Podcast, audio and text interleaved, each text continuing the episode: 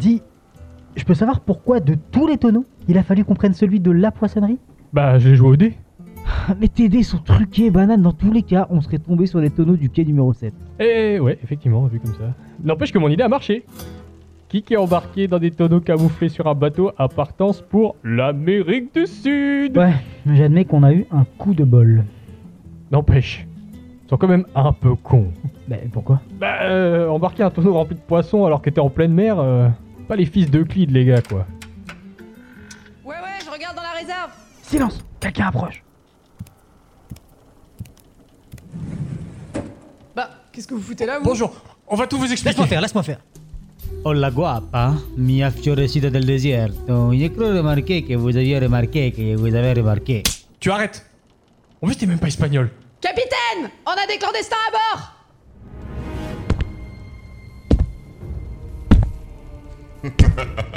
Qu'avons-nous là Deux futurs esclaves cubains.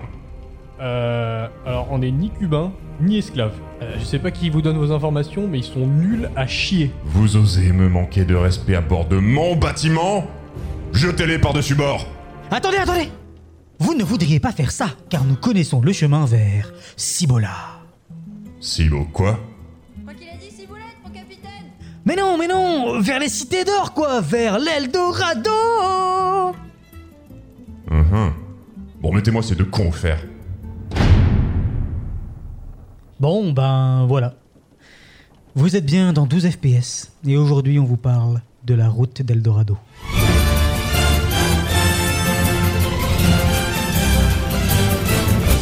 Hé, rapido Ouais, Erasmo T'entends ce rythme endiablé? Ça, ça fait danser les races.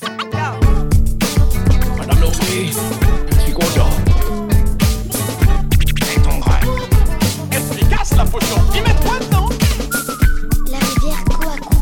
On connaît bien, hein, on y va tous les étés.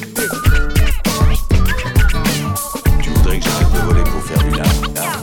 Bonjour et bienvenue dans 12 FPS, le podcast qui parle d'animation animée par des animateurs. Aujourd'hui, on vous parle de La Route d'Eldorado, film d'animation traditionnel de l'an 2000, réalisé par Eric Bibot-Bergeron, un Français, qui a aussi réalisé Gang de requins et Un monstre à Paris, et co-réalisé par Don Paul, tout ça au studio DreamWorks. Au doublage en VF, nous avons José Garcia qui double Tullio, Antoine Decaune qui double Miguel, Victoria Abril qui double Shell, l'éternel Richard Darbois qui double Cortés et Féodor Atkin qui double Tsekelkan. Avec moi pour parler de ce film, Robin.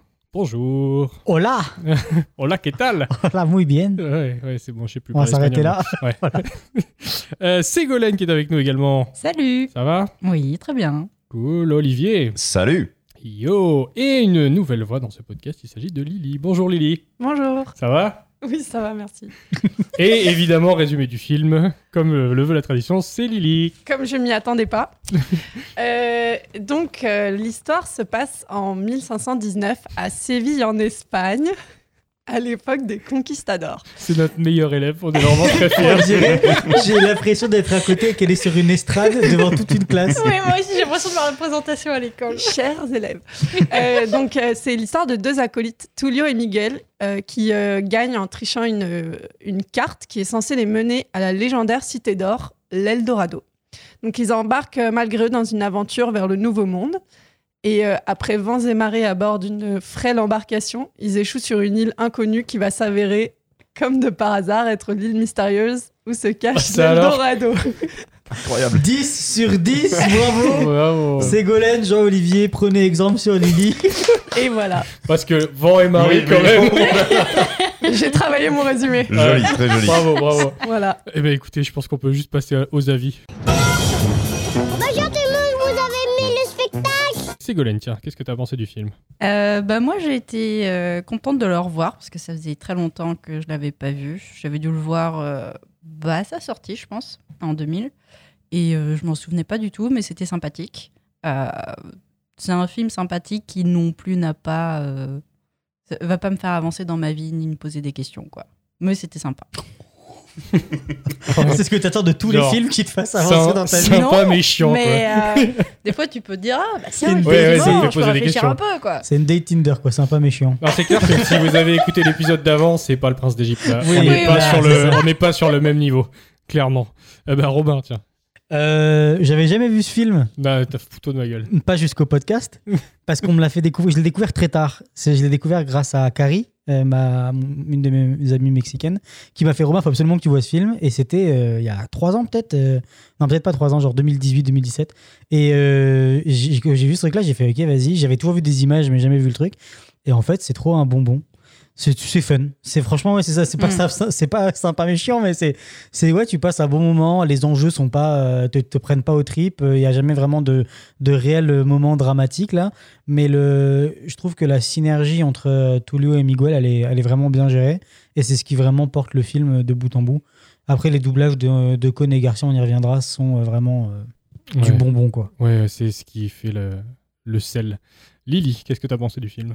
Euh, bah, moi, j'ai trouvé cool. C'est euh, c'est coloré, c'est fun. Il y a de la jungle. C'est voilà, c'est un duo en plus euh, de potes. Donc euh, ça, c'est plus rare et euh, c'était cool à regarder. Olivier. Ouais, donc moi je l'ai vu pour la première fois il y a une petite dizaine d'années. Euh, pareil, donc je l'ai vu assez tard. Et euh, ouais, non, bah, c'est c'est très sympa comme film. Là, en le revoyant, j'ai trouvé qu'il y avait des petits problèmes de rythme par-ci par-là qui m'ont un peu dérangé. C'est vrai. Et je sais pas pourquoi, mais mon cerveau, il, a, il, le- il omet complètement à chaque fois que je revois ce film qu'il y a des chansons, comme dans un Disney. Ouais. Genre, euh, Ouais, j'ai- lancé. oublie vite et, ouais. Putain, c'est vrai qu'il y a Pour des une chansons. bonne raison. Mais il y en a qu'une où il chante vraiment. Et pourtant, il y en a- Oui, il y en a- il chante. il y en a quand même Oui, 3-4. il chante. hein, Pourtant, dans c'est oui. jeune derrière, quand même, hein. Non, il y en a Non, mais 6 pas ou pour 7. la VF. On va pas pour C'est ça le gros souci en fait. Mais voilà, donc euh, très, fun Du sinon. coup, c'est quoi C'est Elton Jean Ouais, c'est ça. Ce qui est mon alias de scène d'ailleurs. Tu nous as caché des choses. Non. C'est comment Elton en français? Étienne Jean Elle tombe, elle tombe. Elles font.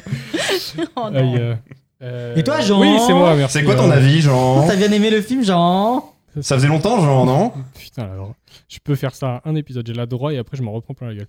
Ok, euh, je l'ai vu quand j'étais tout petit, moi. Genre euh, quasiment quand il est sorti, je pense. Et euh, bah, comme vous, hein, c'est trop bien, c'est fun, tu te poses pas de questions. Euh, Youpla boum, il y a des couleurs, euh, tu rigoles et il y a des chansons. Euh, mais moi, je l'avais revu donc avant de le voir là pour le podcast cette semaine, je l'ai revu il y a genre 6 mois en fait, complètement par hasard, parce que j'ai envie. Et euh, bien kiffé. Et là, en le revoyant, j'ai fait putain, je crois que c'est la fois de trop en une année. Ah, Ah ouais toujours fun, toujours très cool, mais il y a des trucs qui passent plus. Non. Il y a des trucs où j'ai fait, ok, alors déjà les chansons c'est David Hallyday. Et euh, bah, Ah, c'est ça Ouais, voilà, c'est ça Ah. le problème. Étienne Jean, où es-tu? C'est le problème, c'est que c'est les traductions euh, des chansons d'Elton John là, ça picote. Euh, les, les, les seules chansons que j'ai trouvé un peu fun, c'est quand c'est les, les deux acteurs qui chantent, les Miguel et Tulio, Miguel et Tulio, et je crois que c'est Decone et Garcia Ouais, qui c'est chantent. connus garçons qui chantent. Et tu sens qu'il y a vraiment cette synergie entre les deux, ce qui est vraiment le sel du film, on va dire. Il y a plein de trucs un peu compliqués euh, où on te cale des, des, des- des histoires avec le, le prêtre et machin. Les enjeux, au final, sont, sont un peu secondaires par rapport au fun général du film où tu tu t'en fous, en fait, de ce qui leur arrive. Au final, c'est pas grave, ils sont, c'est des comiques, quoi. Donc, C'est des comiques. non, mais c'est vrai, c'est vraiment des comiques et, et c'est l'animation est plutôt ok, sans plus. Il y a pas mal de trucs assez Mm. dégueulasses. Ouais. Euh, À comparer au Prince d'Égypte, quoi, c'est pas le même ouais, ça niveau. picote, hein. Putain, la vache, j'ai vu le Prince d'Égypte après, du coup. Euh, j'ai fait ah ouais non mais d'accord on est pas parce que en voyant en revoyant Eldorado j'étais là mais attends mais j'ai- le Prince d'Égypte c'est pas comme ça on est d'accord j'ai revu le Prince d'Égypte j'ai fait ouf ouf ouf ouf Euh, bon voilà sympa mais euh, regardez-le pas plus d'une fois par an tous les deux ans tu vois c'est après c'est l'overdose clairement C'est vraiment une day Tinder en fait ce film. ouais c'est C'est sympa de passer la soirée avec toi, cul, mais quoi. salut. Une fois par an, c'est bien. C'est mon plan cul régulier de un- une fois par an. Euh, le coup de génie tout de suite. C'est brillant, brillant, brillant Des génies à l'état pur Et je vais m'auto-lancer puisque c'est moi qui commence. C'est quoi ton coup de génie? Euh, c'est c'est que les dés sont truqués. Euh, c'est tout au début du film, donc on a une première séquence. D'ailleurs, le film s'ouvre sur une chanson de David Hallyday. Et c'est là où j'ai co- compris que c'était une Chanson erreur de Elton John. de Hinton John. Donc là, ça aurait été moins une erreur. En fait, la prochaine fois, je vais le voir en VO, ça me changera. Mais moi, je l'ai vu, le- la chanson qui s'ouvre, elle était en anglais. Et Dans le par film Elton- français Ouais, en- en- dans la version que j'avais, c'était Elton John. Et après, ça passait en français. Ouais, Après, t'as- les autres étaient en français, Ah, mais l'ouverture, c'était en anglais. Ah non, moi j'avais tout en français. D'accord. C'est euh, c'est une, c'est une honte. Euh, donc ça s'ouvre, on te dit si t'es... En gros, tu racontes le film en 3 minutes de chanson. C'était vraiment nul. Et après, par contre, euh, bah, t'arrives en Espagne et tu rencontres les personnages de Miguel et Tullio qui jouent au dé, en fait, et tu te rends compte assez vite qu'ils trichent et qu'ils gagnent tout le temps. Et en fait, le, le dernier coup qu'ils vont jouer pour gagner la carte d'Eldorado, ça va pas être avec leur dé truqué, ça va être avec des vrais dés, ils vont juste avoir un coup de moule et euh, ils vont gagner la carte. Et en fait, le, le- gars, quand il joue, se rend compte qu'il truc au dé et ça donne lieu à une espèce de jeu entre les, les deux acolytes et qui, en fait, se disent Ah, c'est toi qui as triché, non, c'est toi qui as triché. Ils arrivent à s'en sortir comme ça en jouant le fait d'être ennemi. Et, d'ailleurs, c'est une plante récoltée. euh, parce que ça arrive un peu plus tard dans le film, on le verra. Et, euh, et je trouve que c'est une très bonne séquence d'intro, pour le coup, parce que ça te plante les deux personnages dès le début. T'as la relation entre les deux, et que quoi qu'il arrive, tu sais que ça va être des complices tout le long du film. Et ça marche super bien. La séquence est très fun. En plus, on le disait, il y a le, euh, les deux acteurs, là, donc euh, Decaune et Garcia, qui se et Garcia. évidemment très bien. Ouais, Euh, L'alchimie, tu la sens. là. Tu la sens de ouf. Et alors, du coup, ce qui est intéressant, je suis allé regarder dans la VO, euh, c'est. J'ai oublié leur nom d'ailleurs. Kenneth Branagh et Kevin, je sais plus. Qu'ils ont pas, ils ont, ils ont pas eu un cast fou. Ils ont un cast de ouf aussi. Si, si. Ah ouais. Ah non, ils ont vraiment Je un bon connaissais cast. aucun des personnages du cast. Euh, celui qui fait. Miguel, c'est celui qui fait le professeur Lockhart dans Harry Potter. Ouais, ouais c'est Kenneth Branagh. L'autre, je sais plus, Mais euh, Tu vois, cet acteur, je l'ai vu dans Professeur Lockhart dans Harry Potter et je l'ai plus jamais vu autant. Dans Tenet. Voilà. Ce qui était pas ouf, mais du coup, euh, voilà. Mais après, il a fait beaucoup de réal, surtout lui. Euh, mais en fait, du coup, les, deux acteurs en VO, ils ont enregistré les. Au lieu de faire traditionnellement chacun de son côté en studio, dans un studio séparé, ils ont enregistré leurs deux voix en même temps. Et du coup, il y avait ce côté alchimie entre les deux parce qu'ils pouvaient jouer l'un avec l'autre et réagir. On en avait parlé sur euh, Rango, qui avait fait des trucs comme ça notamment. Et bah, c'est une super bonne idée. Et du coup, je pense que. ce qui J'ai pas pu vérifier l'info, mais je pense que c'est ce qui s'est passé avec Decaune et Garcia. Comme eux, en plus, ils peuvent enregistrer euh, en face de l'écran avec le film déjà animé pour les doublages. Je pense qu'ils ont vraiment enregistré ensemble parce que ça se sent. Il y a un truc de ouf qui se passe entre les deux. Ça marche trop, trop bien. Et voilà, merci, j'adore faire affaire avec vous. Je le savais Tes dés sont truqués Quoi Tu m'as refilé des dés truqués Il m'a refilé des dés truqués Garde, arrêtez cet homme Tu oses compromettre mon honneur? C'est lui l'escroc qui a triché Arrêtez-le Mais il y a le moment donc avec le, la guitare là quand il joue Ouais, la, ouais. la guitare qui donne une musique extra diégétique à diégétique, Mm. c'est trop une bonne idée Ça de marche trop Ça marche mise en scène Ouais, puis ouais. les gueules qu'ils font. là. Ah ouais. Mais d'ailleurs il y a tout un truc de gueule aussi qu'ils font avec euh, quand ils trichent avec les sourcils. Enfin c'est devenu un, un mème là. Ouais, Ouais, ouais. ouais. Toutes les, les têtes qu'ils font là qui les- les ce dessins. film, il est, il, est devenu, il est devenu un petit peu culte. Euh, il a pas très bien marché, mais il est devenu un, un petit peu culte. Moi c'est Et- des films qui ont eu du succès par Bah, après. toutes ces- Après, après, Toutes ces ouais. petites images, Ouais, ces petits plans. euh, Est-ce que c'est ah pas du tout remboursé Je crois qu'il manquait non, 20 non, millions. beaucoup, euh, ouais, il manquait, il Donc, euh, manquait euh, exactement 20 millions. Bien joué. ça, ça veut dire. Euh, ouais, tu vous disais un truc, c'est Gaulle Ouais, pendant les euh, frais toute la routine qu'ils ont en fait à chaque fois qu'ils sont dans la merde et qu'ils essayent de se sortir du coup du truc en inventant un autre conflit, autre chose pour détourner l'attention. En fait, ça vient euh, des films Road to, donc en route vers euh, Zanzibar où euh, il y avait aussi Singapour. Ah, c'est genre une série de. C'est une série où il y a sept films en tout. Enfin, c'était pas vraiment une série à la base, mais comme ils en ont fait plein, c'était Ouais. comme une série. Et en fait, c'est pareil, c'est un duo de deux hommes comiques qui, euh, où pareil, t'as des musiques, t'as des chansons. Donc il y a vraiment toute la reprise un peu En similaire. animation ou en live? Non, en live, c'était entre les années 40 et 60. Euh, Ah, mais oui, ok, d'accord. Le premier, c'était Road to Zanzibar. Ouais, ou ouais, mais j'en ai entendu parler. c'est un peu comme mais- les mais un pilote dans l'avion. Mais euh, l'hommage est super assumé parce qu'il y a un moment Bah- dans le film où il il y a une séquence où ils font. euh, ils, ils- ils deviennent les personnages de cette Oui. série. Bah, c'est, je me suis pensé à un moment donné, Oui. j'ai fait tiens, mais Ouais, attends, en là, c'est le, le nom du film aussi, du coup, la Bah. C'est pour ça. Ouais. C'est pour ça ils sont Et- vraiment clairement inspirés de ça. ouais. Et en fait, ils le disent. Clairement, ils se sont inspirés d'eux. Ils ont les mêmes archétypes avec un qui fait des plans, l'autre qui est un peu plus, euh, comment dire, rêveur et tout ça. Euh, Il y a toujours une nana qui vient foutre le bordel dans leurs plans. Euh, du coup, ça part en couilles, on va dire.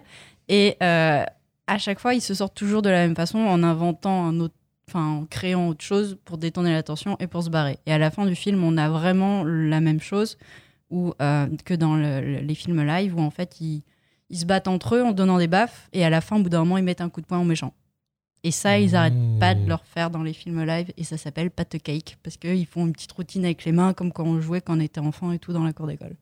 Ah, waouh C'était l'instant. Mais ça, il fallait garder ça pour la fin du podcast. Là, tu nous as mind blown. Non, Comment tu veux. Non, mais comment c'est tu veux qu'on ça, surpasse là. ça euh, Eh ben, tu vas pouvoir enchaîner sur ton coup Ouais. après. c'est fou. Les transitions. Euh, bah moi, je voulais parler de plutôt le sound design euh, quand justement, juste après la, la, la partie de triche, euh, il s'enfuit avec le taureau qui les poursuit. Où en fait, euh, à partir du moment où il y a Tulio qui a atterri sur ses fesses et que pour l'instant on n'a pas encore vu le taureau, on a un bruit de klaxon.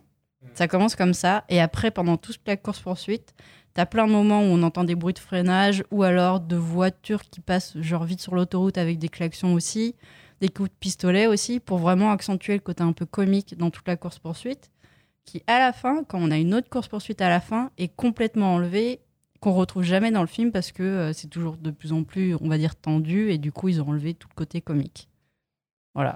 Et bien bravo, parce que moi, je l'avais pas du tout Ouais, vu. c'est vraiment quand Ah, tu m'as demandé l'extrait que j'ai écouté, j'ai fait. l'extrait, ouais. euh, Oh putain. ouais, ouais. Bah, moi, j'ai pas réussi à me focaliser sur un autre extrait à cause de ça parce que ça m'a sauté. euh, Enfin, ça m'a dans les oreilles le pouic. Au Mais début, j'ai fait qu'est-ce ouais. que c'est que ce truc? Et je me suis arrêtée, je suis revenue, j'ai fait ah oui, quand c'est il drôle rebondit qu'ils sur ses fesses. aient, qu'ils aient enlevé ça pour euh, en garder, essayer d'avoir du sérieux. Mm. Mais en fait, ça marche pas parce que c'est toujours comique à la fin. Même Bah, quand ils courent sur la lave et tout, là, Ouais, c'est voilà. drôle en fait. Mm, Ils, arrivent, mhm. ils arrivent pas à enlever ce truc. Non, de, c'est de sûr. ré- c'est Mais tout je- le temps drôle. Quoi. Je pense que peut-être qu'ils ont rajouté ça en plus à la fin pour Ouais. essayer de faire la différence. Enfin, je sais pas trop parce que j'ai essayé de chercher des infos et Ouais. j'ai rien trouvé sur, Ah, par par contre, rapport moi, à le ça. coup du taureau, j'ai eu des flashbacks de fête en Espagne. Ah bah, euh, j'imagine. C'est aussi pour bien dire, regardez, on est en Espagne, Ouais, vous avez clair, compris. ouais. hein. C'est clair, il y a la guitare et tout, il y a Ouais, les taureaux. euh, là, y a- pour le y public tout. américain, quoi. Ouais, je C'est pense. bon, vous avez tous les clichés. Vous avez bon. situé, c'est bon. Est-ce qu'il qu'il vous faut un petit drapeau?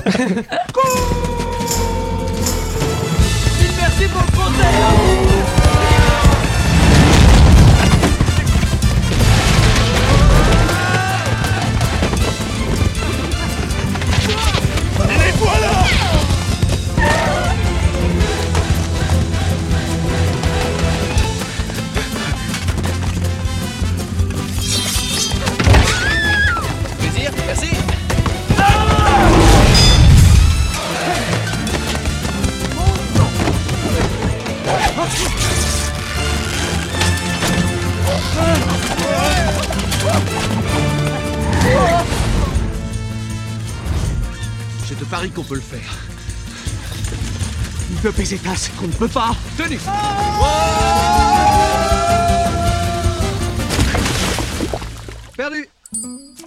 Et en fait, c'est c'est fou. On dirait du. Looney Tunes. Ouais, ouais, Ouais. complètement. Ouais, ouais, à l'audio, la petite vanne de la en pièce fait. là. Ouais, mais c'est ça qui est génial, c'est que même dans une galère, parce qu'ils sont dans une galère, ils sont coursés Mm. par un taureau, s'ils Ouais, se font ouais. empaler, ils sont morts. C'est pas Les- que le taureau, t'as Il y a- les t'as les villageois. les, Les, les villageois gars aussi. sont encore dans le pari et le jeu de genre, bon, bon, on doit sauter sur deux tonneaux de 15 mètres de haut.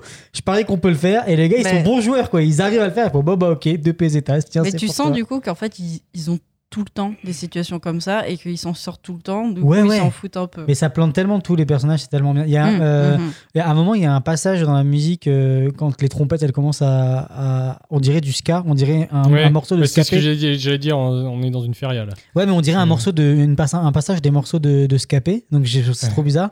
Et dedans, moi, il y a une énigme qui me tue de rire, c'est quand il court dans le l'espèce de petite rue un peu étroite. Ah oui, qui et part sur le et côté. que, ouais, qui part sur le côté génial, et que t'as, c'est, Miguel qui Ah fait comme Miguel. Ça là. Ouais. Et il repasse, et vraiment, il fait un truc super géométrique dans son animation là. Qu'est-ce que c'est con. Mais ça marche trop bien quoi. Ça, c'est vraiment Ouais. cool. Ça, j'avoue que ce moment-là me, me fait rire à chaque fois maintenant. Olivier. Euh, ouais, donc moi, c'est le moment où il s'échappe du bateau, de la prison du bateau. Et euh, ouais, j'ai pas grand chose à, à dire. Euh, C'est, ça me fait assez marrer, mais surtout, ça me rappelle euh, les intonations que, qu'ils, qu'ils ont en se parlant entre eux à ce moment-là. Ça me rappelle vraiment euh, moi et un pote en France, en fait. Et du coup, ça, ça me fait vraiment marrer à chaque fois. Bah, mais- dans ton extrait, surtout, c'est qu'ils ont inventé Maximus avant Maximus. Ouais. Mmh. Oui, C'est le, ouais, cheval- de réponse. Ouais, ouais, ouais. C'est la même Et chose. sauf que c'est même pas Et- Disney qui l'a inventé, quoi. Mais puis euh, bon, après, ça renforce aussi le fait, ben, il y, a- il y en a un qui fait les plans et l'autre qui va être beaucoup plus dans le Le spontané, l'intuition, ouais. le spontané. le ouais. spontané. Complètement. Ouais, c'est un peu la dynamique euh, qu'on a quand on gère le podcast. Mais non, non, oui, c'est ça. Mais moi, ce qui me tue, c'est ça, c'est qu'ils ont inventé Maximus avant. Quand je l'ai vu, quand je l'ai revu, j'avais pas, ça m'était pas arrivé. Puis j'ai fait. Attends, mais dans Réponse, c'est exactement la même chose. Ils lui ont donné un comportement un peu plus canin euh, Ouais. dans, dans Réponse, mais le côté. euh, Après, dans Réponse, il est assez euh, antagonistique au début, euh, Ouais. alors que là, pas du tout. Il veut juste sa pomme au début, puis après. euh, Et, Ouais. et j'ai l'impression qu'il y a exactement la même intonation quand il dit Miguel, tu te rends compte que tu parles à un, cheval. Mais quand il se bat, Flynn Rider, il fait C'est moi ou je, suis en train de me battre contre un cheval Ah. Et Romain Duris, je crois qu'il a la même intonation. que je revois Réponse pour ça. Mais, Mais c'est oui, c'est- un trop peu la fou. même. Ouais, ouais, tu vois. Ouais, ouais. Ça se trouve, on lui a dit, vas-y, fais comme dans Ouais. Eldorado. Attends, j'ai. j'ai une idée. Aide-moi à atteindre la grille. Psst, hé Altivo Oh, Altivo Tu veux cette belle pop-up? Viens, viens la chercher. Allez Mais tu dois d'abord me rendre un petit service, d'accord Tout ce que tu as à faire, c'est me trouver quelque chose. Une grande barre de fer, avec une sorte de crochet au bout, d'accord Oh, Miguel, tu parles un chut. C'est bien, c'est bien, Altivo. Va chercher ce que je te demande. C'est ça, Altivo. Va chercher, va chercher la barre de fer. Ce n'est qu'un cheval stupide et jamais il... D'accord. Mais ce n'est pas une barre de fer. Mais ce n'est pas une barre de fer. Cette mauvaise C'est- foi. Mais en plus, il a. C'est quand- mieux, mais. Quand euh, il le porte, il lui fait. Moi, ce qui me, qui me tue de rire, c'est qu'il lui fait la courte échelle Mm. et qu'il fait Ce n'est qu'un cheval stupide. Et tu sais, il, il tape sa tête comme Oui, si tu l'as ouais, tapé ouais. contre un mur, sauf que c'est dans les fesses de Ouais. Miguel. qui ont Bah, tu vois qu'ils sont très très proches. Ouais, ouais. Ouais, mais non, mais ça, mais c'est tout, tout ça est tellement bien amené qui fait que en fait, tu te poses pas de questions sur leur relation et tu, elle est, elle est, t'y crois en fait. Mm. T'y crois Mhm. minute Mhm. une tellement c'est bien écrit quoi. Euh, moi, j'aborde un point. En fait, c'est un moment de. Ils sont déjà donc. euh, Est-ce qu'on peut là- rappeler, parce que là on a sauté un Ouais. gros morceau du film. Là, on a sauté. Donc, en gros, ouais, ils sont en Espagne et euh, ils, ils ont la carte de l'Eldorado. Réaction en chaîne, ils se retrouvent à bord du bateau de Cortés parce qu'ils se font capturer. Et donc là, ils arrivent enfin en Amérique latine. Ils arrivent à s'évader Eh, du bateau. Cousine, on va se. Pardon. Fallait que je Oh, la cousine, on va se dorer les culs en Amérique latine. Non, et donc ils, ils arrivent enfin en, en Amérique latine euh, par une cabriole, ils arrivent à s'échapper du bateau. Et euh, du coup, ils, se- ils- ils découvrent, grâce à la carte, qui n'était pas une fausse carte, la cité d'or, euh, enfin. Et donc, ils sont, quand ils arrivent, ils sont considérés comme des dieux. Il y a ce Et- moment où quand ils arrivent, c'est génial, où ils font Eldorado. Et Il t'as y le a le cheval, cheval qui derrière qui parle en aussi. même temps, mais c'est tellement drôle. J'essaie de voir s'il en faisait d'autres. Et Non, c'est le seul, moment. Et du coup, on nous introduit deux personnages que sont Chakal Khan et comment il s'appelle l'autre, le chef du village nom. Euh, Tanabok. Tanabok. Euh, Chakal Khan, donc ça va être l'antagoniste numéro 1 et principal du film, parce qu'il y a aussi Cortés, mais Cortés, il a vraiment un rôle secondaire, Bah, tertiaire. Cortés, il a le rôle de l'ombre qui arrive. quoi. Ouais, c'est ça. Mm. Et euh, et t'as euh, Tanabok, qui est donc en fait le, le chef du village, mais vraiment bienveillant. Et en fait, c'est déjà dans les designs que tu le vois, parce que lui, voilà, c'est quelqu'un qui est en embonpoint, il est plein de rondeur, il a, un- il a vraiment un visage, t'as envie de lui faire des câlins, quoi. C'est un gros nounours, et t'as envie de te dire, Ah ouais, si je lui il fais un câlin, je suis trop cool, quoi, avec un lui. cigare, tu sais pas pourquoi. Alors que, tu- alors, ouais, c'est ça, alors d'où il le sort. C'est un qui- cubain, Alors- c'est normal. Ouais. Mais c'est Bah oui, cubain, normal, on en reviendra après avec l'histoire de Cortés. Alors que Khan, lui, il a des traits beaucoup plus anguleux. Et surtout, ce qu'ils font un truc euh, dans son animation qu'on fait, qu'on nous dit de jamais faire, nous, quand on anime, c'est qu'ils n'arrêtent pas de montrer sa gencive et les dents du haut. Et surtout, euh, tous les gens, tous les autres personnages, quand on monte leurs dents, quand il y a un sourire, c'est une barre blanche. Ouais. Euh, très dessinée. Lui, c'est des vrais, ils ont vraiment dessiné chaque dent. C'est le jaguar. Hmm. Ouais, Ouais, et ça ouais. fait flipper. Mais en fait, c'est pour ça, c'est pour ça en animation, une des règles qu'on nous dit quand vous faites des lip sync et tout, c'est de rarement montrer les dents de devant, les dents de haut, par contre, pardon, parce que c'est quelque chose qui, un- qui sous-entend un truc terrifiant. C'est ce que les, les chiens vont montrer quand ils veulent attaquer. C'est ce que les chats montrent quand ils veulent attaquer. Les animaux, c'est un truc bestial en fait de montrer ses dents pour Ouais, dire qu'on est en les- colère. Les, les babines et tout, Ouais, c'est ça. Et donc, en fait, lui, on voit ça, on voit même jusqu'aux gencives. Et Ouais. c'est un truc qu'on qu'on voit jamais en animation. Donc, tu comprends que lui, voilà, c'est l'antagoniste. Protagonistes. Ouais, ça et, le rend donc, creepy. euh. et donc, ils se font passer pour des dieux. On sait pas trop si oui ou non ils croient que c'est des dieux parce qu'il y, a des- il y a des dessins. Chakalkan, il a l'air d'être vraiment à fond dedans jusqu'à ce qu'ils comprennent que non quand il saigne. Oui, il, s'agenouille devant eux, mais euh, de la plus basse des manières à chaque Mais fois. du coup, le chef du village, lui, il- on- en fait, il n'y a jamais de dialogue précis qui te dit qu'il n'y croit pas, mais il a toujours des plans sur lui, des inserts où il les regarde avec un, un petit sourire amusé, du genre Ouais, vous venez de l'autre monde, mais je sais ce qu'il y a de l'autre côté, les gars, et vous êtes comme nous, et voilà. Mais j'accepte. C'est quoi? Parce que finalement, ce que vous apportez au village, c'est surtout Miguel de la bienveillance, du bonheur, de, de, de, de- de l'espoir, en fait. D'ailleurs, j'ai trouvé que ça, au tout début, quand ils, ils viennent d'arriver, ça, ça donne un peu l'effet inverse euh, parce que tu te dis tout de suite, le chef, il les croit pas. Mais du coup, il est peut-être, euh, il est pas sûr euh, comment ils sont. Ouais. Et l'autre, est tout de suite, est beaucoup plus sympathique avec eux. il y a une et ça va se retourner au fur et à Bah, le- mesure quand tu vas voir. ça, ah bah il est. Le premier retournement, c'est quand il y a le... ils empêchent le sacrifice. oui, oui, complètement. Mais ça va continuer au fur et à mesure. petit à petit, il y a de plus en Mm. plus. Mais il y, a- y une sorte de rivalité où finalement il n'y a que Chakalkan qui est dans ce combat parce que l'autre il, il combat même pas. Enfin au début Ouais. oui, mais pas vraiment. Mais c'est toujours ce truc genre je veux être le plus beau par rapport au dieu, me montrer mieux par rapport à l'autre. Puis finalement l'autre tu vois qu'il rentre même pas trop dans cette compétition parce qu'il sait que ce qu'il fait c'est bien et que finalement bref. Et donc euh, on arrive à ce dialogue où en gros Miguel il sait plus trop s'il veut partir ou rester. Du coup il cherche des prétextes pour euh, en fait ralentir la construction des bateaux et leur dire oui il faut plus de cordes. Euh, Il connaît même pas le dialogue naval et il fait oui le grand pic là au milieu il est pas assez grand et tout. Et ils font le, le mât. Ouais ben là vous avez mis du tissu les voiles. Ouais ben c'est pas bien et il faudrait plus de cordes. Il faut... Bref, il cherche des excuses. Et en fait, c'est là qu'il vient un dialogue qui est vraiment, je trouve, euh, moi j'ai adoré, c'est vraiment un petit cocon d'amour en fait de la part du chef du village qui finit par cette phrase qui est l'erreur est humaine. Et t'as juste Miguel qui se retourne et qui fait Et l'autre, il lui fait, il fait limite un clin d'œil ou un sourire. Ouais, ouais, et, et tu fais qu'est-ce qui vient de se Ouais. passer en fait? Et, Genre- qui- et il lui dit juste si tu veux rester début, ouais. tu peux et il n'y a pas de problème et tu peux rester là toute ta vie et tu seras le bienvenu en fait. Et, et j'ai trop j'ai trop aimé ce moment. Juste de tendresse la musique elle est super douce le dialogue il est super mignon enfin c'est voilà un- c'est un moment super mignon Ouais. Moi, j'aurais préféré qu'il reste, en fait, Miguel. ouais moi aussi Mm. Ouais, mais tu peux pas séparer le duo parce qu'ils Oui, oui, bien ils- sûr. ils arrivent à être bien parce qu'ils sont ensemble. Oui, puis comme tu disais, il, enfin, il parodie vraiment le- les films originaux, là. Mm, Donc, du mhm. coup, ils réunissent à la fin. Mais c'est surtout que chacun tout seul, en fait, n'arrive à rien. Ouais, ils ont, ouais. ils ont be- besoin de l'autre à chaque fois pour réussir à faire des choses dans la vie. Ah, c'est mignon. Oh. c'est parti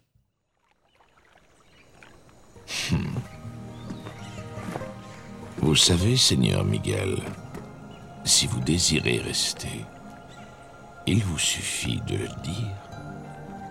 Tu veux dire pour toujours? Bien sûr.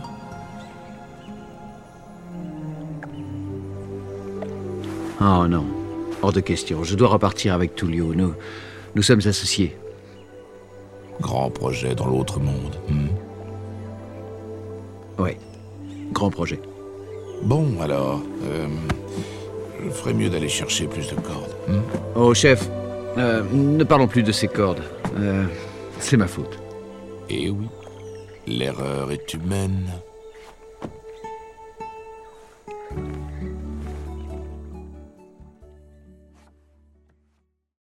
Le petit frisson et tout. Ouais, ça reprend sur le thème. La, la voix Ouais. la, la voix de, de, de j'oublie son nom Tanabok. fois. Tanabok elle est tellement moelleuse Ah ouais. Non, mais c'est- mais franchement, ça va tellement avec son personnage. C'est un Ouais. super mélange Mm. graphique, visuel et de lui que t'entends parler. C'est fou. Voilà. C'est très bien casté. Lily, du coup. c'est bon cette fois. euh, moi, je vais parler de la scène qui fait écho euh, à ta scène, Jean. Donc, c'est euh, le moment où euh, ils jouent la scène, euh, enfin, ils rejouent leur espèce de dieu d'acteur euh, de Tu n'es pas un dieu. Donc, en fait, ça arrive un moment où les deux personnages euh, viennent de s'engueuler, ils sont en, friction, ils sont en désaccord. Parce qu'il y a Miguel qui veut rester et Tullio qui veut repartir avec Shell et la fortune en Espagne. Et, à côté de ça, on a Tzezelkan. C'est quelqu'un. C'est quelqu'un qui, euh, qui a découvert euh, leur écorché son ruse. nom, tout mon point. Ah ouais, c'est ça. pas Qui a grave. découvert leur ruse et du coup qui a compris que bah, c'était pas des dieux.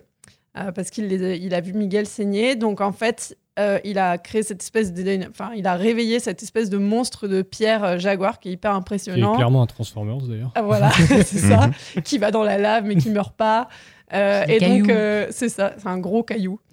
Et, euh, et donc là, c'est vraiment le moment où ils sont face au mur, littéralement face au gouffre, en fait. Et, euh, Et ils n'ont pas d'autre choix que d'utiliser leur plus beau jeu d'acteur studio pour s'en sortir, comme ils font à chaque fois. Et on sent vraiment, euh, bah, comme tu disais, euh, Sego, qui sont un peu experts dans, dans cette espèce de jeu. Donc en fait, c'est intéressant ce moment parce que à la fois, ça réveille un peu leur alchimie et leur, leur complicité de duo, mais en même temps, tu sens que toute cette engueulade, elle est un peu réelle.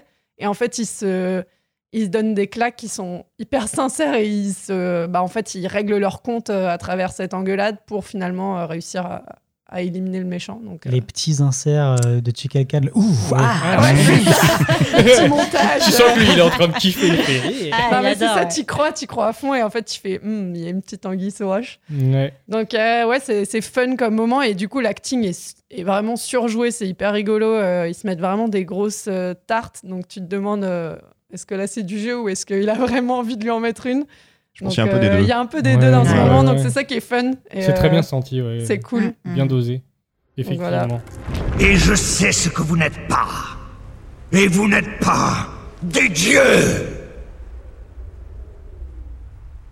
Tu. Tu n'es pas un dieu Tu m'as menti Comment oses-tu? Hé, c'était son plan stupide Euh, peu, oh eh, Mon plan était que l'on fasse le mort. Mais ton plan était de te pavaner et de jouer Eh, regardez-moi, je suis un dieu, je suis un Non, dieu. c'est faux. Non Et tu te moques de qui? Ton baratin, tu y crois? Je ne baratine pas les filles, moi. Je... Oh, comme c'est vilain. Écoute, monsieur le grand seigneur, nous aurions pu mettre les voiles avec une montagne d'or si seulement tu m'avais écouté. Bon, maintenant, tu as tout ce précieux trésor. Échelle. Alors, pourquoi as-tu besoin de moi Bon, eh, peut-être que je n'ai plus besoin de toi. Bon, alors pourquoi ne repars-tu pas en Espagne Moi, je resterai ici. Et ainsi, nous aurons tous les deux ce que nous voulons. Ça, ça me va très bien, camarade. Ça me va bien Aussi Oui.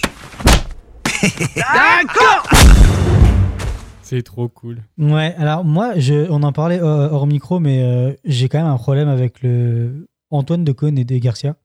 C'est un très bon casting, mais je trouve qu'ils auraient dû inverser les personnages.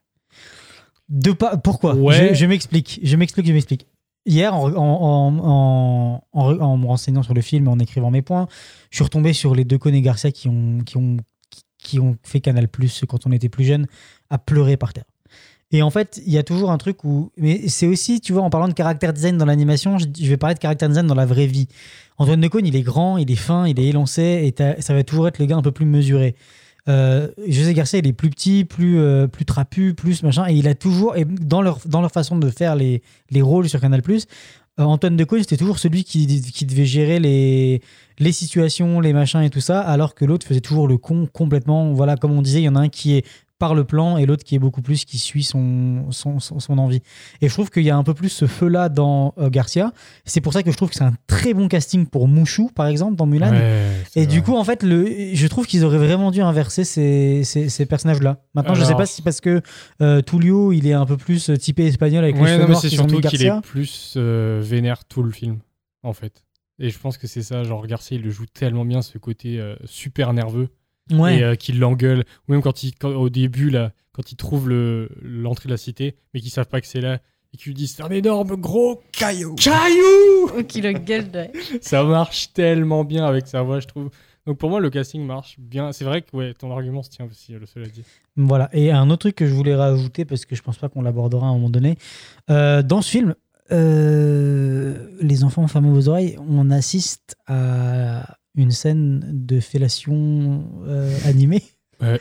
Et, euh, Sous-entendu. Et, et, Ouais. et- et- et quand je l'ai vu en étant grand, en étant- je l'ai jamais vu petit, donc vous qui l'avez vu petit, est-ce que vous le compreniez comme Non. ça. Ou c'est vraiment un truc que tu comprends plus grand ou tu mais tu vois, tu vois cette scène où il est vraiment genre Oui, oui. ah ouais trop bien et Et t'as le pire, c'est quand on lève te sa le tête dit, de l'écran. quand on te le dit la première fois, il y a ça, tu fais bah non, ils se font un bisou. Ouais. Bah, et après tu revois le film, tu fais ah ouais non. C'est pas que un bisou. Faut un peu plus. là. Hmm. On en avait Ouais. parlé de ce passage dans euh, l'épisode sur euh, Blanche-Neige la suite. Ouais, Ouais. on en a Ouais, parlé ouais, brièvement. Mais Ouais. c'est tellement euh, ouais c'est trop On n'a pas parlé du laissé- personnage de Shell d'ailleurs. Oui, mais- oui, Ouais. parce que j'avais alors qui voulu est le dire. très sexualisé, mais qui est quand même aussi très très cool. Ouais. Alors, elle, dès le début, elle, a- elle les a captés, leur combine, et dès le début, elle leur fait un marché de ouf. Ouais. Elle les fait chanter c'est vraiment, une, euh, vraiment une- un bon personnage de, de femme forte finalement. Euh, bien qu'après, bon, une fois qu'elle a qu'elle est avec euh, Tullio et qu'ils sont qui sont pécho, tu l'entends plus trop. Oui, c'est vrai. Mais c'est euh, c'est un peu comme, euh, ben, on en a pas parlé, mais dans Le Prince d'Égypte, la femme de, de Moïse, au début, Ouais, elle arrive, la manière dont elle est présentée, c'est une femme super forte, elle refuse d'être soumise à Ramsès, moins, et après, c'est bon, allez. Oui, alors que c'est un des allez. personnages les plus cool du début du film. Ouais. et tu fais, c'est bon, la fille, elle a parlé, bon, allez, on la met de côté, maintenant ça va. Mais ouais, Shell, c'est vraiment un très très bon personnage là. Ouais, c'est vrai. Ah Le, le doublage de Victoria Abril marche très bien aussi. Ouais, ils ont bien. Anglais, encore une fois, bon casting. Ouais, le casting est fou, hein, vraiment très très bien travaillé. Euh, on va pouvoir passer à la potion magique. Alors, gros Nébulix, qu'est-ce quoi? C'est euh, c'est quoi que tu nous prépares là, copain? Olivier, c'est toi qui commence. Ouais, euh, alors moi je vais vous parler un peu du mythe de l'Eldorado, comme, euh, comment ça s'est passé à l'époque, euh, d'où ça vient. Donc je vais essayer de pas me perdre Où est-ce dans mes, ont dans trouvé mes petites l'or notes. aussi Ouais, alors l'or. Ça fait un paquet quand même. Rendez l'argent. Ça, ça, j'en sais rien. Ouais, pour être tout à fait honnête, ils en parlent pas. Ou en tout cas, j'ai pas trouvé. Évidemment qu'ils en parlent pas. Mais oui. Non, il l'or est parti, il a disparu. Comme de par hasard. Donc, Dans les accords en de soi, Bretton Woods. Eldorado.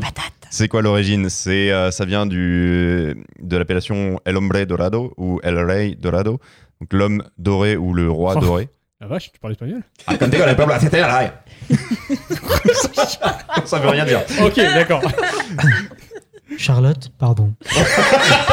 c'est clair. Elle arrive, elle, Elle va arrive. faire, là. mais qu'est-ce qu'il vient Elle de dire arrive d'Espagne avec la main tendue. Je vais en prendre une. Direction Retour. ta joue.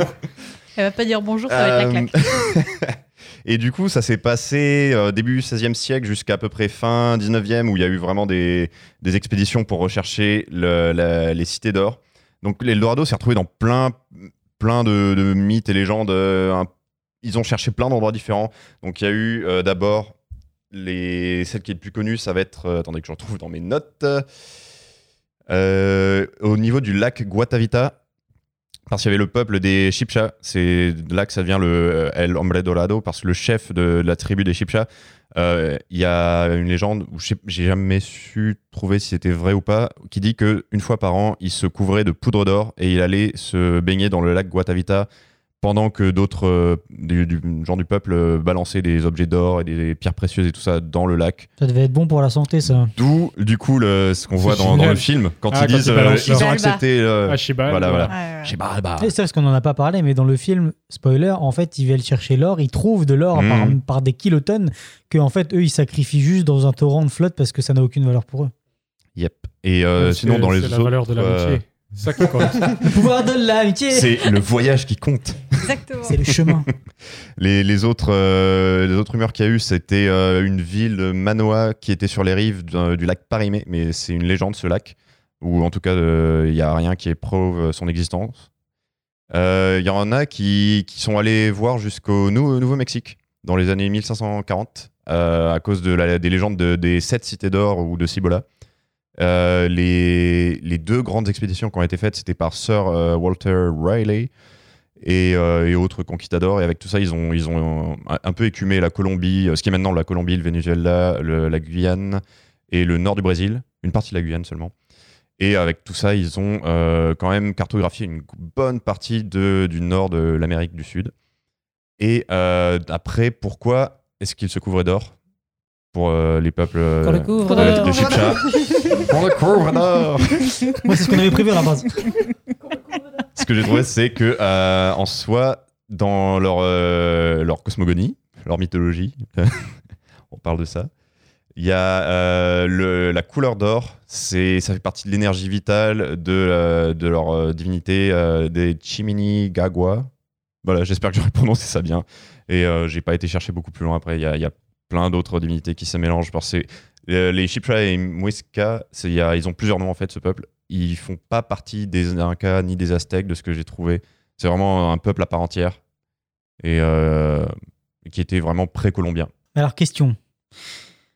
À partir de quand on a commencé à créer la Golden Strike avec les particules d'or dans l'alcool là? Quoi? Je vois très bien de quoi tu parles. comment cet alcool? Mais ça, ça vient du Euh, Klondike, non? Je sais pas, le Golden Strike c'est un alcool et dedans t'as des. euh, rapport au je sais pas, je buvais ça en de l'or Belgique et t'as des particules Ah ouais, d'or. Il est sucré, le- non, dedans Oh, La- L'alcool il est ultra sucré, non Il est ultra sucré Euh, et euh, t'as plein de particules d'or. Et moi, j'en ai bu une fois parce que je trouve ça tellement dangereux de boire un métal comme ça. c'est Gold quelque chose, mais je me rappelle plus. J'ai une bouteille à la maison. Elle s'appelle la Golden Strike, je sais plus. Oui, oui, non, j'ai Sans ouais. mettre dans le champagne. Euh, J'en ai dans une bouteille de des saké. drinks avec de l'or dedans. Moi, j'en ai dans une bouteille de saké aussi. Euh, pas je pense de que c'est pour euh, rendre ça joli. Ah, Ouais. Sinon, ce que j'ai pas dit, c'est aussi à la base, donc c'était euh, une légende sur un, un homme doré qui a évolué en ville d'or euh, et ensuite un royaume, puis jusqu'à un empire doré. euh. Voilà. Ok. Merci Olivier. Et du coup, Lily, tu veux embrayer sur un peu plus d'infos sur les Incas. Ah oui, et pas juste sur l'homme dorade. Donc en fait, euh, moi, C'est un poisson dans le lac. Euh, ouais, moi en fait, je voulais faire un petit point sur euh, les deux civilisations qui ont principalement inspiré le, le film. Donc c'est les Incas et les Aztèques, parce que les Mayas étaient, euh, étaient plus tôt. Donc euh, je pense qu'ils se sont principalement euh, inspirés euh, de cela. Blague euh, d'animateur. Ouais, bah attends, Ouais, si je peux pas la faire ici, je peux la faire où? C'est clair. Euh, donc euh, la première euh, différence, c'était une, euh, vraiment une différence euh, géographique entre les deux. Donc il y avait les Aztèques qui étaient euh, plutôt euh, en la- l'actuel Mexique et l'Amérique centrale, alors que les Incas étaient plutôt dans toute la cordillère des Andes, sur le, la côte pacifique et euh, donc l'Amérique du Sud. Et euh, donc euh, ils ont à peu près disparu à la même période et il y a eu euh, des grosses différences religieuses et culturelles. Mais par exemple pour euh, ce qu'on voit dans le film, donc les sacrifices humains, ils avaient vraiment une façon différente d'opérer ça. Donc, euh, dans les deux cas, c'était pour, euh, pour des offrandes aux dieux. Mais par exemple, les, Incas, ils avaient des sacrifices beaucoup plus, rares et qui étaient souvent. en fait, ils prenaient des, les hommes à sacrifier, étaient souvent des hommes de bonnes conditions ou de bonne famille. Et en fait, ils les, ils les traitaient un peu comme des dieux jusqu'à les enterrer vivants. Alors que chez les Aztèques, euh, c'était plus des sacrifices d'esclaves ou de prisonniers de guerre et qui étaient beaucoup plus Et récurrents du en coup, fait. les, les, les Incas, c'est ça, ils- genre les gars étaient volontaires pour le sacrifice. Genre c'était un honneur ou? Alors, je sais pas. Ça, je voudrais pas dire euh, quelque chose dont je suis pas sûre parce que je sais pas si t'as envie de te faire. euh, Ouais, mais comme les traitaient vivant, comme mais- un dieu, tu ouais, vois. Ouais, en tout cas, ils les traitaient bien jusqu'à leur mort. Ouais. De ce que j'ai lu. Et, euh, et sinon, bah, je voulais aussi un tout petit peu euh, évoquer la cité euh, du Machu Picchu, qui, est, euh, qui veut dire la vieille montagne en, en langue quechua. Quichua. Et euh, si je le prononce bien, donc la euh, qui n'est voilà, qui n'est pas la langue des temps chez. Decathlon. On l'a pas vu pensé. Fallait la faire. Fallait la faire. Donc ça a été construit euh, vers 1440-1450, le Machu Picchu. Et euh, donc euh, c'est euh, c'est vraiment à l'époque de l'apogée de l'Empire Inca. Et euh, ça a été construit sous le règne de l'empereur Pachacutec. Et euh, donc, euh, en fait, la, une des seules raisons qui fait que c'est un site qui a été ni pillé, ni détruit, euh, ni transformé en lieu de culte euh, évangéliste, c'est qu'en fait, les conquistadors ne l'ont jamais trouvé. Et donc, c'est assez incroyable de se dire qu'aujourd'hui, on a Ah. accès à cet endroit euh, C'est un peu ça en grâce fait, à ça. C'est peut-être l'Eldorado. Et ça a été redécouvert au XXe siècle par un historien américain qui s'appelle Hiram Bingham et qui lui a probablement donné ce nom et qui a mené des recherches avec les autorités locales pour euh, excaver euh, et, euh, et re- en fait le site était enseveli sous la, sous la nature. Donc dégager un peu le site et aujourd'hui qui est patrimoine mondial de l'UNESCO et qui est protégé parce qu'il est en danger Et il est fermé là encore, non? Non, il est ouvert, mais il est en danger euh, parce que euh, l'affaissement du terrain et le visites, tourisme. ouais. Donc il y a un, un nombre limité de touristes par jour, mais euh, ça reste un lieu Et C'est protégé. fou que je pensais pas que ça avait été découvert au XXe siècle, c'est vachement récent. Tu as la date exacte ou, ou une idée? Min- 1910, 12, Ok, je ok, dirais. début du Mais je dis- 20e, ok. Ouais, je crois que c'est ça. J'imagine que ça doit être dans un lieu tellement reculé et c'est en haut de la montagne en plus. C'est très reculé. que en fait c'est un endroit où ils allaient pas forcément Ah ouais, et euh, c'était protégé par le marsupilami. Voilà, exactement. Les aussi. était là. non, mais peut-être que lui a retrouvé des traces, je sais pas, dans l'histoire euh, via d'autres villes et au bout d'un moment, Et il a dû se dire il y a quelque chose normalement par là. Oui, et puis des récits, des gens qui lui Mm. en ont parlé, etc. Donc, euh, ouais, c'est ça. Donc, c'est un lieu magnifique. Voilà. Ok, merci beaucoup Lily. Donc euh, Robin qui va nous présenter un point sur Les Cités d'Or, la série de 1986, plus qu'une rétrospective, un véritable voyage à travers le temps et l'animation par le prisme d'un classique du paysage télévisuel de notre enfance. C'est tout? Un peu plus d'entrain ça va? Le XVIe siècle, des quatre coins de l'Europe, de gigantesques voiliers partent à la conquête du nouveau monde. À bord de ces navires, des hommes avides de rêves, d'aventures et d'espace à la recherche de fortune. Qui n'a jamais souhaité voir le soleil souverain guider ses pas au cœur des pays incas vers la richesse et l'histoire des mystérieuses cités d'or?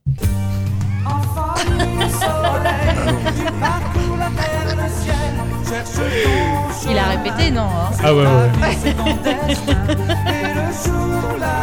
J'ai vu le générique complet, les gars. Allez, c'est parti pour No. 5 minutes. Maintenant, les cœurs. C'est vraiment bien en plus, ce Elle truc de était générique vraie. qui déchire. Je me rappelle pas des épisodes, mais alors je me rappelle bien du Je vais t'en générique. parler, t'inquiète. Ah oui, oui, j'imagine. J'ai jamais vu. J'ai regardé, j'étais jeune. Alors, euh, c'était pas prévu, je m'excuse. Alors, moi, je voulais juste vous parler de ce monument de la série d'animation française qui, depuis 40 ans, continue de nous faire voyager. Avec un générique que tout le monde a au moins entendu une fois dans sa Non. vie. Les À petits part docu- Olivier, mais bon. Ah, les Non, petits mais en même temps, quand c'est sorti, t'avais déjà quoi, 60, 60 ans Ouais, on l'a déjà dit dans l'épisode ok. d'avant, oui. les petits documentaires à la fin de chaque épisode, un peu cheap, euh, pour en apprendre sur la vraie histoire, un peu une vibe Jules Verne au long des épisodes. Bref, c'est- c'était un monument, quoi.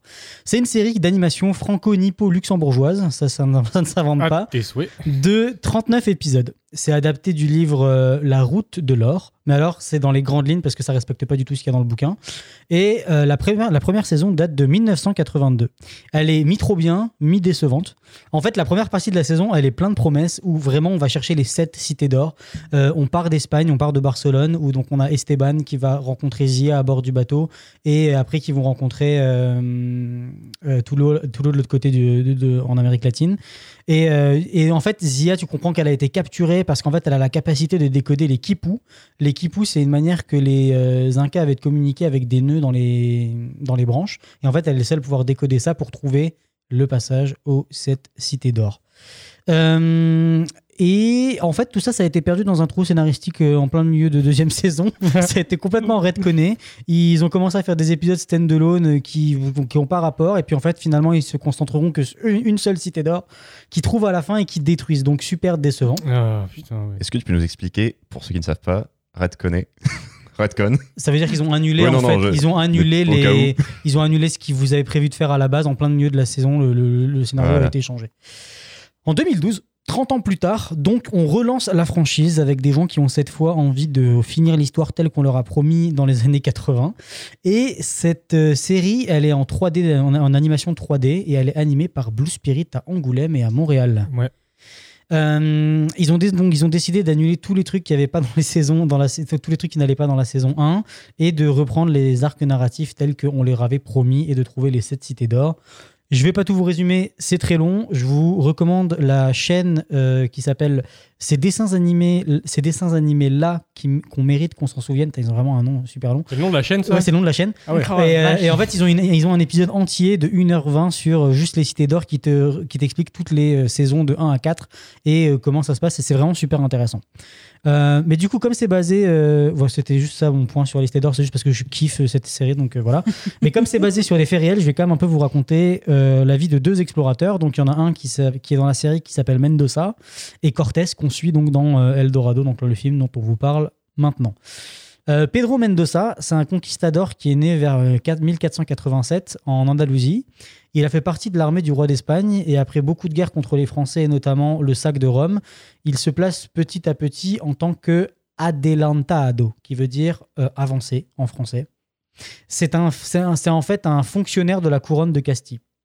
En 1535, il entame une traversée de l'Atlantique et pour le, le but de Charles Ier est de garder son pouvoir et son emprise espagnole sur l'Amérique du Sud.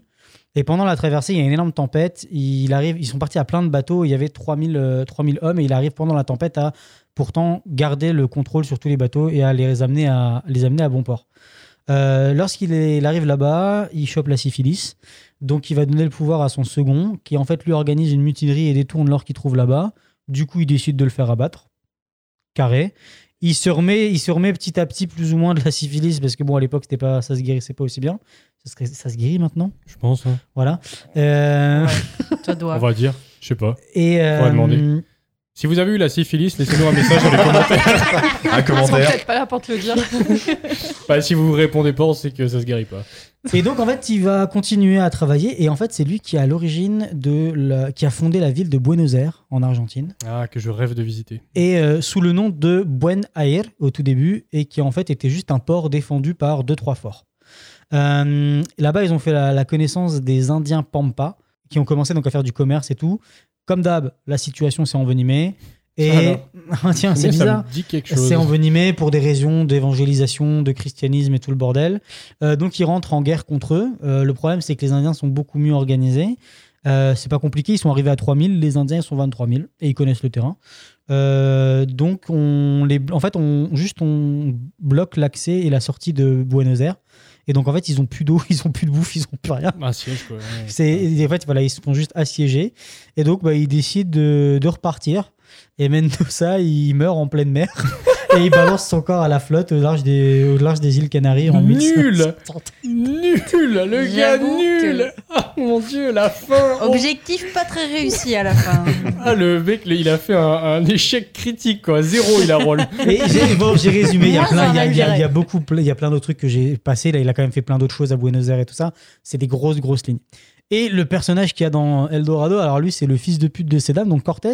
Euh, alors lui, c'est un autre niveau. Hein, Il veut c'est faire un génocide. Alors, eh, des massacres. Mmh. de- je sais pas Ah bah, combien il en a oui, oui, Sur les conquistadors, bon. Ah bah, Ouais, mais c'est horrible. Donc, au début des années 1500, on pouvait trouver, en fait, dans les ports des villes espagnoles, des journaux qui parlaient de Hispaniola, donc le- la Nouvelle-Espagne, donc l'Amérique euh, latine, comme euh, les Français ont appelé la Nouvelle-France, euh, le Canada et tout ça. Euh, et en fait, là-bas, tout le monde pouvait, pouvait trouver de l'or, donc c'était une possibilité d'y aller. Et alors, lui, Hernán euh, Cortés, il a Hernán, fait fils de le pute Cortés. il a fait le choix de carrière parce que c'était un choix de carrière comme nous on a voulu être animateur d'être euh, conquis- conquistador. Attends, il a été qu'à l'école. Ah, mais j'imagine tellement L'école voir- de la bouche. J'imagine tellement en face de ses parents. Moi je veux être conquistador. Bah, si t'as des bonnes notes à l'école, Hernan, euh, oui, écoute. Euh, bah alors voilà donc il voulait être conquistador donc tu dois rentrer dans l'armée, t'entraîner tout ça avant de pouvoir partir. Petite anecdote, il a commencé très tard parce qu'en fait il s'est euh, blessé, blessé assez grièvement au bras parce que attention ça commence bien. Mhm. Il s'est pété le bras en sautant de la fenêtre d'une femme mariée. Je vous laisse deviner pourquoi. Je comprends pas, tu peux m'expliquer en détail? Il fourrait une meuf qui était mariée et il s'est fait choper. Et c'était pas sa femme. C'était pas sa femme. Euh, alors après, Cortés, c'est quelqu'un de très ambitieux. Il était connu pour avoir une très bonne rhétorique et du coup, ça lui a permis très vite, euh, en passant de l'autre côté, de devenir le maire de la capitale cubaine. Euh, il en voulait toujours plus. En 1518, il commence la conquête du Mexique avec 500 hommes et 13 chevaux. Euh, courageux. Et ils ont réussi. Ils ont massacré des tribus indigènes, euh, ce qui lui a valu des victoires dans la ville de Tabasco. Et du coup, on lui a offert 20 femmes en tribu, des femmes indigènes forcément, qu'il a converti au christianisme directement. Parmi ces femmes, il y en a une qui se distingue qui s'appelle la Malinche, qui devient en fait son interprète et sa maîtresse, on suppose. Euh, la cohabitation entre les... Et en fait, donc, au Mexique, comme disait euh, Lily, c'était vraiment le, terre-terre des Aztèques. Et en fait, ils n'étaient pas du tout en, très bonne cohabitation avec les autres tribus indigènes. Et en fait, euh, il a vraiment joué de ça pour prendre beaucoup plus d'espace. La cohabitation entre les tribus aztèques se passait pas bien du tout avec les autres. Pour raison, les aztèques et les autres tribus, en fait, ce que les aztèques faisaient aux autres tribus, c'est qu'ils les prenaient, ils les tuaient ou ils les rendaient, ils les, ils les, faisaient devenir es- esclaves. Et en fait, ce que lui faisait, c'est qu'il allait libérer tous les esclaves et les prisonniers de guerre et il les mettait de son côté. Et au bout d'un moment, il avait à libérer assez de monde pour dire bon, bon on se retourne contre les aztèques. Ça, ça a été un. La donc force un- par le nombre, ouais. voilà, c'est ça. Donc en fait, il a, il a libéré tous les prisonniers et il a attaqué. Euh, et il- donc il a pris euh, le territoire, il a massacré tout le monde, il a converti tous les natifs qui croisaient sur son chemin au christianisme.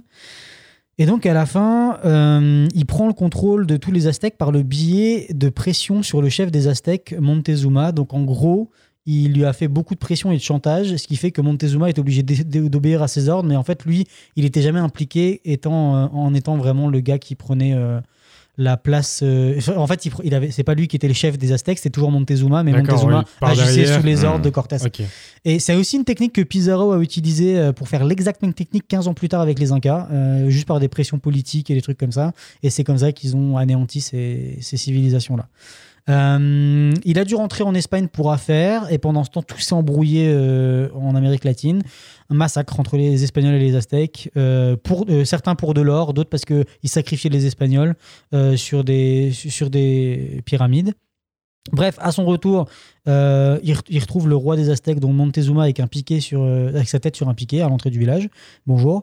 Euh, Salut. Et donc, en, ça. Et en fait, pour d'autres raisons politiques et pour continuer à vraiment à foutre la pression sur les Aztèques, en fait, il a commencé à assiéger la ville de Tenochtitlan pendant des mois.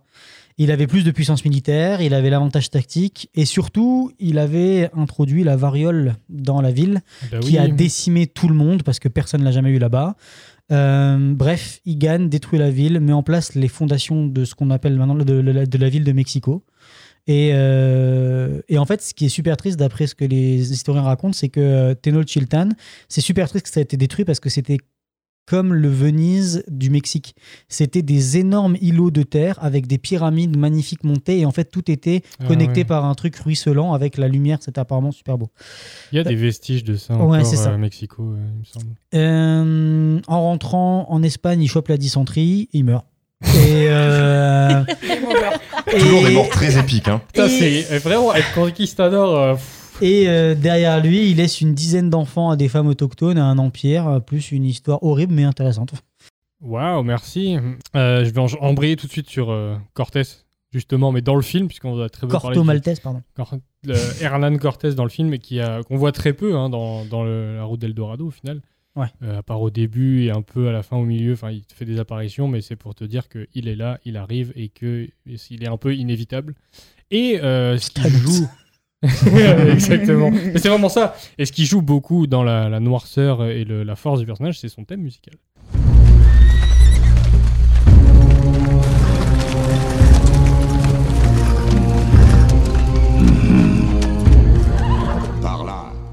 Donc ça, ce thème musical, c'est le Requiem Dies Irae que on a pu entendre dans un autre film. Est-ce que vous savez c'est quoi comme film? Euh, Moi, je sais, mais je le dis pas. Ça me dit un truc aussi, ouais. J'ai un gros blanc. Ouais. En plus, j'y ai pensé en voyant on, on le- leur fait écouter On va vous faire écouter si vous, si vous peut-être que vous allez deviner. On dit rien? Je dis rien. Trouvez-moi un réalisateur avec ces, ces musiques-là. Alors, il y a plusieurs déjà films qui me sont venus en tête. Ouais. Un réalisateur. Un réal. Ultra Un connu. réal Carpenter. super connu. Hein non, Non. euh, Columbus. Non. Non, Un réal super connu. vraiment plus connu que ça. Genre euh, Ah, un maître parmi les maîtres. Spielberg. Et non. T'en as beaucoup Non. des comme ça. c'était Oui. c'était l'intro de, The Shining. Oui. Ah, mais oui Ah, bordel. Vu au ils ont utilisé exactement la même musique et ça m'a fait tiquer comme vous. Quand j'ai entendu le truc, j'ai fait c'est bizarre. Ouais, Ça me dit quelque chose. Du coup, je suis allé chercher la musique qu'ils ont utilisée dans le film. sur la route. Et, euh, et ouais, c'est ça, c'est le, c'est le vraiment tout le début. Et en fait, je suis allé euh, chercher les musiques euh, dans le film et en voyant le. Tu peux chercher la musique après, où est-ce qu'elle a été utilisée. J'ai vu The Shining, je fais mais non. Mm. Et du coup, bam, l'intro. Et oui, effectivement, c'est texte... enfin, c'est la même, tu vois. Ils ont... L'arrangement est différent. Mais ouais, du coup, voilà, c'est un petit point là-dessus parce que j'ai trouvé ça super cool. Est-ce que vous voulez ajouter autre chose sur le film, autour Non? Euh, La fameuse question. Si, Ouais. si, moi j'ai encore un truc. Oui. Euh, en plus d'avoir utilisé les films, euh, euh, comment dire, Road to, euh, et puis après les différentes destinations, pour, comment dire, plutôt créer là le duo des personnages et un peu la trame de comment ça se passe dans, les, dans, dans le film, ils se sont beaucoup inspirés aussi du bouquin euh, L'homme qui voulut être roi, où là c'est pareil, c'est aussi deux personnes qui en fait là vont vraiment chercher, décident, savent qu'il y a quelque chose qui exi- existe, pas genre ils tombent sur une carte, où ils vont essayer d'être les rois d'un pays un peu caché avec beaucoup de choses. Euh, pareil, ils partent avec le truc en se disant euh, tant qu'on n'a pas réussi à être les rois, on ne prendra ni femme, on ne boira pas d'alcool pour rester peut-être focus.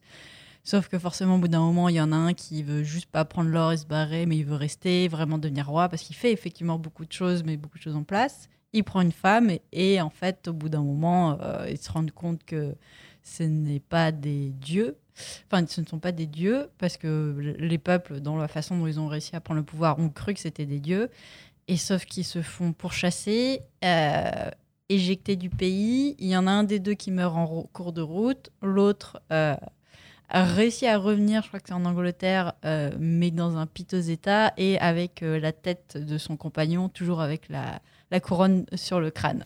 Il y a eu un film. Holy shit. Voilà, il y a eu un film. Donc, c'est globalement, il y a les mêmes points, mais pas du tout traités de la même façon à la fin. Disons que ça Mhm. se passe vraiment pas bien du tout avec tous les autochtones à la fin, et ils se font, enfin, ils finissent sa vie. Il y en a un qui meurt et l'autre finit sa vie comme un misérable. Donc, Euh, euh, ouais, le film est avec Sean Connery quand même. Qu'est-ce que. euh, j'ai pas du Il tout est- checké pour le film. Il, ouais, est, mais, il est euh, sympa, je l'ai vu il y a, ben, il y a un petit moment à euh, l'école. Bien balbutier. Et ouais, il est cool. D'accord. Euh, ouais, mais ça me fait penser à un truc justement parce que le- une autre inspiration un peu du film aussi c'était euh, Candide de Voltaire. Oui. au moment où ils vont à Eldorado et justement ils repartent, euh, ils veulent repartir avec de l'or mais ils repartent pas. Je crois qu'ils les font tomber dans l'eau c'est d'ailleurs. dans deux. Ils perdent tout Ouais. dans l'eau. Et juste les fers du Oui, c'est cheval ça. qui les cachent de façon très Oui, mais, mais dans. Candide, dans Candide, il y a la même chose où ils perdent dans l'eau euh, leur richesse Ah. quand ils repartent de, C'est l'une de des premières fois d'ailleurs dans Candide de Voltaire où l'Eldorado est adapté pour une pièce. Ben, de, de divertissement. Enfin, divertissement. C'est autre chose quoi, que. ouais. euh, parce qu'avant, ça venait de légendes qui étaient Ouais. écrites par justement des conquistadors ou autres. Et là, c'était la première fois que c'est utilisé Ouais, pour autre chose. utilisé pour un Mm. compte. euh, Mhm. ok. Euh, on va pouvoir conclure.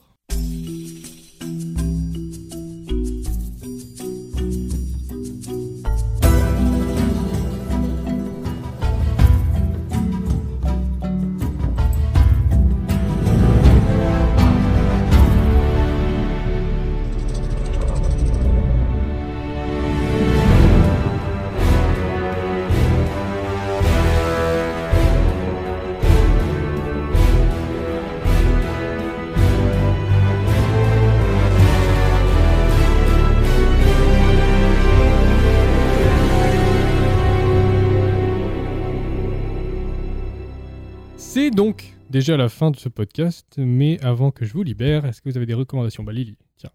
Euh, ouais, moi je voudrais évoquer un récent court métrage qui s'appelle J. Barreau, pour ceux qui l'ont vu, euh, d'Alberto Mielgo, donc dans la saga Love, Death and Robot de Netflix. Donc c'est pas tout à fait euh, l'Eldorado, c'est plutôt inspiré apparemment d'un mythe portoricain avec une sirène, mais euh, j'ai trouvé que l'armée, enfin tous leurs costumes, l'armure, ça faisait vraiment référence aux conquistadors, enfin, selon Mhm. moi, après c'est une interprétation. Et euh, elle qui est recouverte d'or, qui en plus est dans un lac, donc ça peut euh, Ouais, faire un peu euh, référence à l'Eldorado. Voilà, peut-être. Mais t'as non, t'as raison. Hein. Il y a- Ouais, ouais. il y a un making-of qui est sorti où le réel il explique euh, d'où ça vient et sa manière de réaliser et à quel point en fait il voulait redonner un nouveau design et visage en fait aux conquistadors, leurs armures et Ouais. tout ça. Mais le, c'est le seul que j'ai vu de la saison 3. Ouais, Mais c'est incroyable. Le Mm. mec, C'est il- incroyable, Il, est est- fou là. Ouais, très perturbant, mais euh, dans le bon sens du terme. Moi, il m'a vraiment secoué euh, les caméras, les couleurs. euh, Mais euh, moi j'ai aussi beaucoup aimé que ce soit une sirène. Ouais. Et si je fais quoi comme une sirène en fait à quel point dans ton inconscient c'est fixé sur une image et qu'en fait ça peut aussi être ça une sirène. C'est trop bien, c'est trop bien. Voilà. Ça peut être une sirène de pompier. À voir. Est-ce qu'on peut faire sortir Jean? Non, vous pouvez pas Robin, du coup, au lieu d'appuyer sur des boutons stupides là. Moi, je vais vous recommander euh, le film de Mel Gibson, euh, La Passion du Christ. Non, ça c'était le film d'avant. Euh, euh, qui s'appelle Apocalypto. Putain, C'est vrai qu'il a fait un film Mais sur oui. chaque thème. Donc Apocalypto, c'est pas vraiment sur les conquistadors, quoique ça les aborde un tout petit peu à la fin. super joyeux. C'est pas du tout joyeux. C'est sur, euh, c'est sur la civilisation maya et en fait un règlement de compte entre deux tribus de la civilisation maya. Ça parle presque pas, ou quand ça parle, c'est en maya ou en yucatan en fait, et donc c'est sous-titré. Et c'est, euh, je, je- je me souviens de ce film, il m'a vraiment laissé une marque parce que vraiment ça parle pas et que la mise en scène, elle est vraiment, elle te prend au trip. Elle est, euh, tu, tu comprends tout ce qui se passe. Il y a des moments horribles de Mm. quand les- la première attaque, la le premier assaut des Mayas, ils arrivent dans un des villages et ils sortent un nourrisson d'un berceau, ils le prennent par les deux pieds et ils le claquent contre un arbre. Voilà, point. C'est comme et full caméra. Et c'est en fait juste pour expliquer les guerres, euh, comment elles étaient entre les Mayas. Il a voulu être le plus cru. Ben, c'est toujours le problème de Mel Gibson. là, il en montre trop, c'est trop violent. Le Passion du Christ, il avait le même problème. Mais c'est vraiment une, une, euh, une, reproduction de ce qu'il imagine, la Ah. violence que ça devait être entre les tribus. Euh, ben, je vous le recommande. C'est c'est vrai- vraiment violent là. Ouais. Euh, ça peut choquer. Donc euh, soyez l'ai jamais prévenus. vu. Je l'ai vu il y a longtemps et c'est vrai qu'il est- il, il laisse une marque hein, quand même. Ouais, ouais, il laisse une marque là, là. Mais tu sais, c'est le moment où, tu sais, genre, il, a, doit courir plus vite euh, que le, le soleil là, puis ils ont Ouais, des. ouais, ils avec il, les- bah, il lance des lances. euh, Enfin, il- Ils ont des fléchettes qu'ils mettent Ouais. dans le, dans le dos des, des, des crapauds avec le poison. Tu sais que les, cra- Oui. les crapauds qui ont leur poison dans le dos là, tout plein de trucs comme ça. Donc ça, c'est une de mes premières recommandations. Et ma deuxième recommandation, qui est beaucoup plus joyeuse, oui, c'est l'album de Tintin.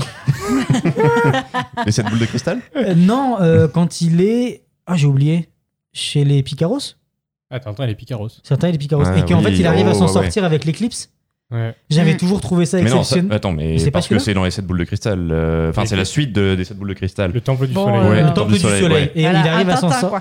C'est ça, le Tintin où il arrive à s'en sortir avec l'éclipse. Ouais. Bah, c'est le, les, les 7 boules de cristal et le Temple du Soleil. Ouais, c'est ça. Ça. l'album. Excusez-moi. Le temple du soleil. Et donc moi, ça m'avait toujours, j'avais toujours adoré quand j'étais petit parce qu'ils sont en Mm. prison avec Haddock et il fait comment on va se sortir de là parce qu'on va être sacrifié. Et, là, facilité scénaristique, il y a un bout de journal qui traîne. Ouais. Oh tiens, une éclipse. Et hop. Et voilà, et du fait, le- donc il fait croire qu'il commande le soleil et puis comme le soleil c'était le dieu de ces, de Mm. Non, ces mais de toute façon. Tintin, c'est du Deus Ex dans tous les sens. Oui, oui. Mais voilà, j'avais, j'avais trouvé ça trop bien. C'est- je crois que c'est les, ouais, c'est un de mes préférés de Tintin. C'est Ouais, là, pareil. vraiment trop cool. Et Avec moi, les il- malédictions au Mais ils te début. font peur tout. de fou là. le-. Celui La qui vient chercher là. les boules de cristal, la momie, Ah, comment elle ouais, me terrifiait quand j'étais petit là. Il y a, il y a pas, il y a Tournesol qui se fait capturer aussi. euh. Boule de foot qui rentre dans la pièce. Ah ouais, ouais, ouais. Bon, après, il y a le côté raciste de RG dedans, mais Ouais, bon, ça, Bon. Mm. ça change C'était pas. une époque. Ouais. Euh, et un personnage. Euh, Ségolène. Euh, bah moi, ça va rester sur euh, ce, que, ce dont j'ai parlé pendant la, hum, comment dire, le podcast. Euh, donc, euh, la série de films Les Road to Zanzibar, euh, Singapour, euh, Bali, je crois aussi. Il y en a sept en tout. Euh, à Comme regarder. les 7 cités d'or?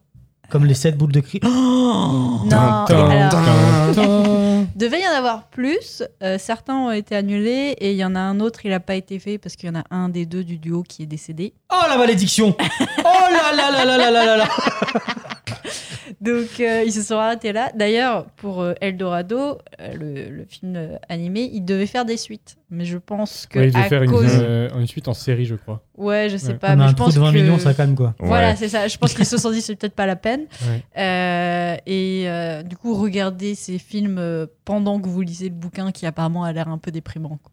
Ouais, ok. Euh, et Olivier? Et moi, je voudrais vous, recommander la bande dessinée Les Indes Fourbes du, de Alain Hérol, je crois. Et, Comme les chouettes euh, Peut-être. Dans Harry Potter. oui. Petite référence. on l'a vu, on l'a vu. Oh, on a vite compris, oui. On va lui lancer des trucs à la gueule. Non, et du coup, euh, ouais, une BD très très cool qui mentionne pas mal Eldorado aussi, et tout ce qui va être euh, bah, la recherche de, de Eldorado, les conquistadors et tout ça, et puis euh, des magouilles. Des magouilles, quoi. Oh Et pourquoi les ânes fourbes alors? Pourquoi Les Indes. Ah, les Indes J'avais les ânes fourbes et je fais, je comprends pas pourquoi ça s'appelle comme ça. Pourquoi il y a des ânes? Ah oui, ça. Rien à voir. Euh, Et toi, Jean? Moi, j'ai pas de reco. Voilà. Ce gars, il me lance, il sait très bien que j'en ai pas. Le C'est porte-à-faux. très bien que j'ai une pas honte. préparé. Ah. Non, je veux pas de reco spécial. euh, Qu'est-ce que j'ai vu dernièrement qui était sympa euh, Dexter. Dexter, ouais, vraiment cool. Fini la saison euh, 6, là, c'est cool. Euh, le The Boys de la saison 3 est vraiment très bien. Voilà. Ah, on vient de... On, on l'a fini, là, hier soir. Ah, j'ai pas encore fini, mais. euh, La saison 2, juste... et déjà, on était genre... Ouf, c'est bien. Ah, t'as fini la saison 2 Ouais. Ah ouais, juste bah, la 2, là. prépare-toi pour la 3. Ah oui, je sais que c'est de pire en pire. À chaque Ah, fois, c'est tu de fais... Qu'est-ce qu'il Genre peut le faire premier épisode, je les pour les gens qui ont déjà non, fallait vu, pas. hein. Fallait pas. hein. En plus, on est parti hors sujet. de- il y a, il y a une scène, c'est vraiment that scene. Oh mon dieu. Ça va être coupé, coupé. Ouais. Elle est nulle, on la garde. La prochaine fois, on vous parle. Est-ce qu'on dit de quoi on parle la prochaine Bah, fois euh, ou oui, c'est le final de la saison C'est 2. le final. Alors, ce sera les deux euh, épisodes finaux de la saison 2. Qui sera un gros épisode. sera, ouais, on va on va le sortir en deux, trois parties, ça dépendra combien de temps ça dure. Ce sera sur les Indestructibles 1 et 2. Donc, euh, exactement. Et là, je remplacerai ça par la vraie musique. Merci de nous avoir écoutés. En tout cas, et n'oubliez pas, allez voir des films D'animation. Bis.